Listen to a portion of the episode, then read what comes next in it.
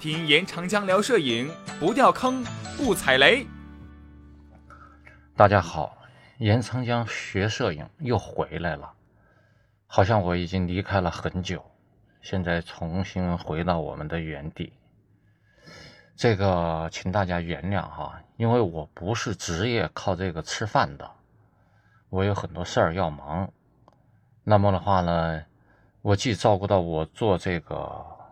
善事的这么一个本心，也照顾到我自己的其他的兴趣爱好，哎，所以说呢，请大家原谅。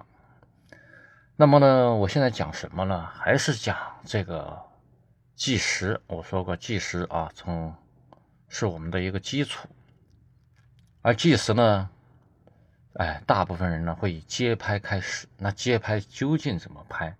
我今天讲一个牛人，哎，这个牛人的话呢，名声不大，但我觉得牛得很。这人呢，名叫老金啊，就是一老北京。这个老金是他的笔名，哎，到现在我们虽然是朋友，我还不知道他的真姓名，也不用查了。哎，我这个案头工作啊，我不是学术化的东西啊。不是说不想严谨，而是我就处于这种状态，我给大家讲出来是非常自然的，是非常真诚的。哎，这个作品是最重要的。那么呢，我怎么知道他呢？或者说，哎，帮过他一些作品上写过文章啊什么的啊？那我们有个认识过程，这个过程是因为我哥，我先说过。啊，我哥呀，严文斗也做过策展人，尤其是帮助出版了一些摄影画册，帮一些摄影家。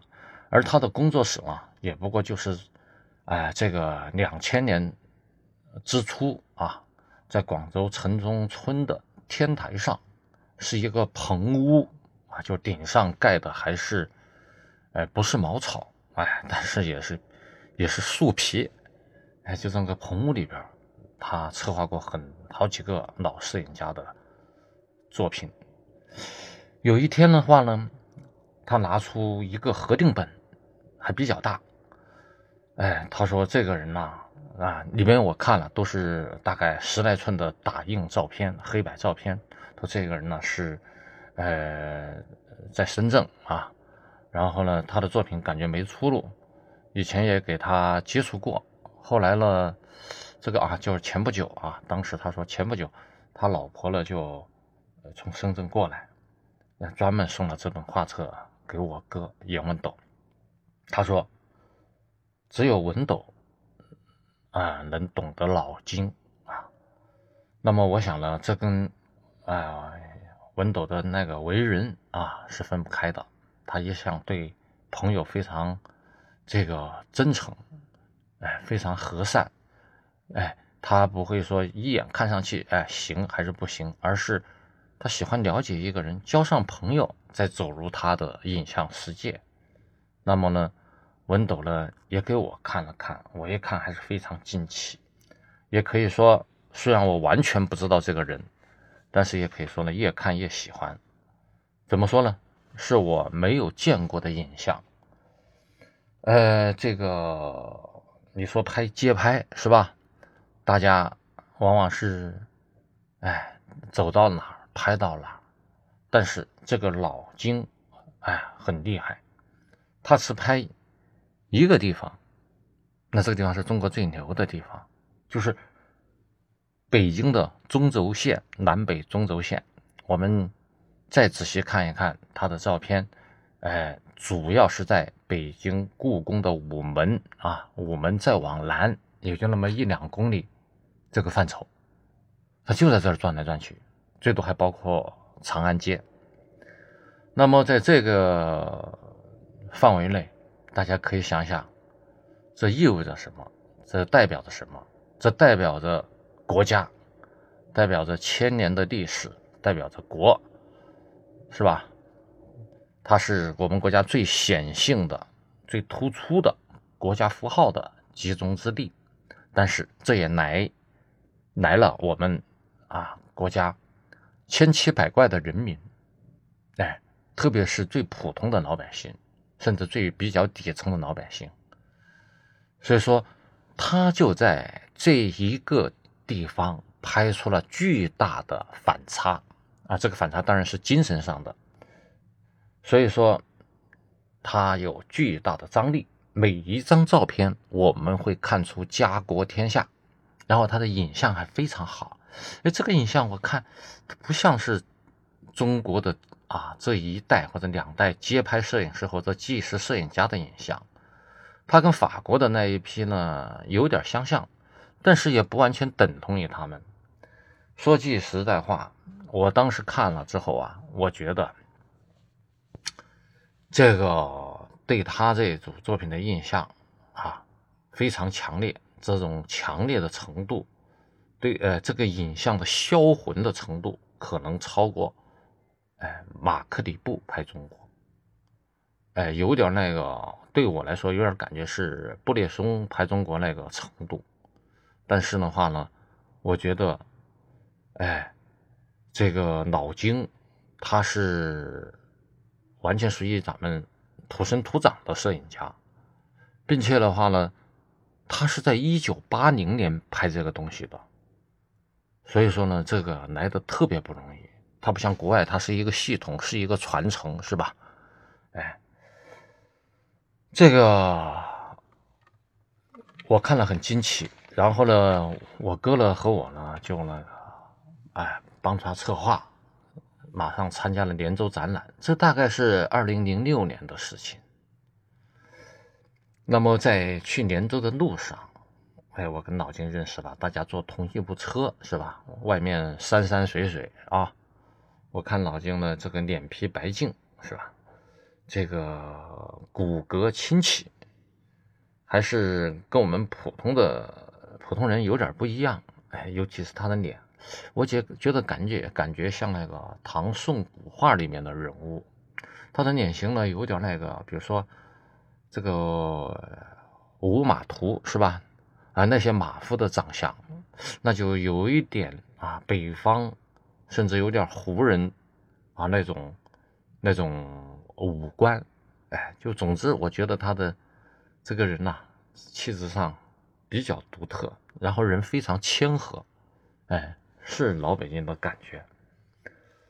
这个展览呢，这个展出之后，我们也向北京的画廊，这个画儿的画廊，就这个老板叫画儿啊，画儿，哎，就是 C 家画廊，七九八的 C 家画廊，推荐，哎，也成功的展出了。呃，这个代理了，因为这可以帮一帮老金，因为我呢听我哥说，他的这个，哎，也是自由摄影师，但是事实上呢，没有什么职业的活儿啊，这个收入上呢比较窘迫。那么的话呢，这个我呢发现了这个看他的照片啊，呃。这个是百看不厌。那么呢，这个画儿呢，在北京带你的时候，他请的是美国最出名的这个评论家啊，菲利普斯。哎，前面我忘了，我只知道姓叫菲利普斯啊，这个也不要紧，咱们随便聊聊。嗯，来做策展，还写了一篇比较长的评论。那他的评论跟我的评论，我觉得看法不一样，或者说他选的片跟我选的片很不一样。我觉得呢，外国人看中国呢。呃，他这个还是有一点呢，稍稍有点这个猎奇，哎，这个，嗯，比如说他比较注意啊，这个里边，比如说，嗯，大概是皮尔卡丹时装模特啊，到北京，到故宫的镜头啊，中国人的这种诧异眼光中，他们走出了啊，故宫太和殿，类似于这样的镜头。但这些纯呃比较新闻的镜头，在我这里是不受重视的。我确实有一个对影像完美程度、对它的艺术属性比较重视。也就是说，我恰好了注意到他的作品里面的超现实的部分，因为现实被控啊，我们在任何一个场景或者说一幅作品里边啊，一个描绘现实的作品。当它高度聚合现实的时候，现实本身会产生核聚变，产生扭曲，产生爆炸。这就是老金的照片给我的感受，它里边蕴含的东西太大、太强烈，矛盾太明显。就这样，他还不足，他还在影像上下功夫，让作品的呈现出一丝啊灵魂出窍的感觉。比如说，我注意到哈，他拍一个街上的交通警察，哎，他这个警察在指挥交通，哎。这个还有栏杆，好像背后还有红墙啊，就是北京，比如说宫殿呐，或者说啊这样的中南海啊，或者什么，它它有红墙嘛，是吧？那这个符号性已经够强了，而且当年的现实啊，就是已经够吸引人的了。但是我注意到他这个警察的眼镜，哎哎，这个非常，这个镜片非常奇特。就好像翻白眼儿那个翻白了，那么我觉得，哎，这个可能不是，呃，怎么说呢？可能不是无意的，他的镜头没准正对着他，或者说这个眼镜和他的照相机和太阳之间形成了一种折射关系，才产生了这个效果。我现在我讲这个事儿之前没有看照片啊，我好多年没有看他的照片了啊，所以我都凭印象，也可能说错。我就说他是用心的，他钻得很深，在现场，他不仅注重大局，也还能照顾到细节。那么我们看另外一张，比如说少先队员大概做对日活动，在纪念碑前面升国旗，哎，还是啥的，升队旗吧，哎，敬礼。那么我也现在印象中也有这样哈，有一个孩子套着一个网兜，还有个。男孩呢，就是戴着一副厚的眼镜。这个男孩像个小大人，像一个，哎，这个像个小孩在演一个中老年的知识分子。这小女孩呢又戴着一个网兜，这个非常奇特啊。所以说，他注意到这些因素，这些因素造成的某种戏剧性。所以说，他注注注重现场的，他不是一层。的关系，它是两层、三层，而是大局到细节。那么它的影像，影像这个东西，我是曾经想在这个讲演中啊，给大家做个模型啊。有些东西它还是有它的美术上的规律的。哎，这个以后我们可以慢慢讲。比如说马格南，它的构成是有它的规律的。老金呢也是这样。呃，他的话呢。呃，他跟我说啊，我说你的资源，你的影像资源究竟来源于哪？他说那个时候啊，一九八零年嘛，大概也就是国际摄影杂志啊，这个能够呢有一些法国的或者哪儿的图片，而还特别小。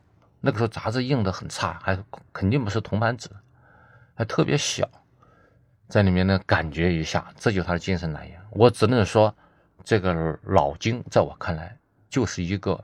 北京的，在年轻时候的这个天分洋溢的这么一个年轻人，我不敢说天才啊，我们这个词也不能随便用。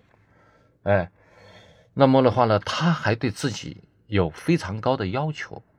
这个从他现在只留下一百来张底片来说，这就看得出来。另外的都扔了，那扔了之后。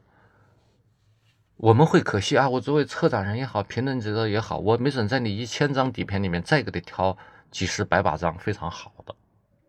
但是我想，我不用问他，他现在留下的已经是够好的，或者说是最好的，因为这是一个对自己和对周遭世界有清晰判断、准确分析的人。